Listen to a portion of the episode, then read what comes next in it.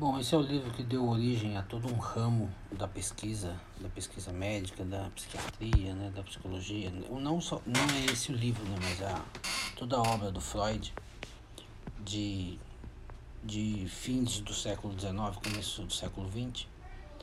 Eh, esse livro em especial, na interpretação dos sonhos, de 1899.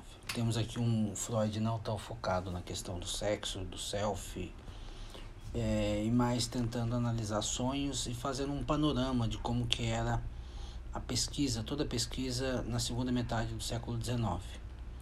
Ele agrega muito né, para completar essa obra dele. Né? Não é uma coisa.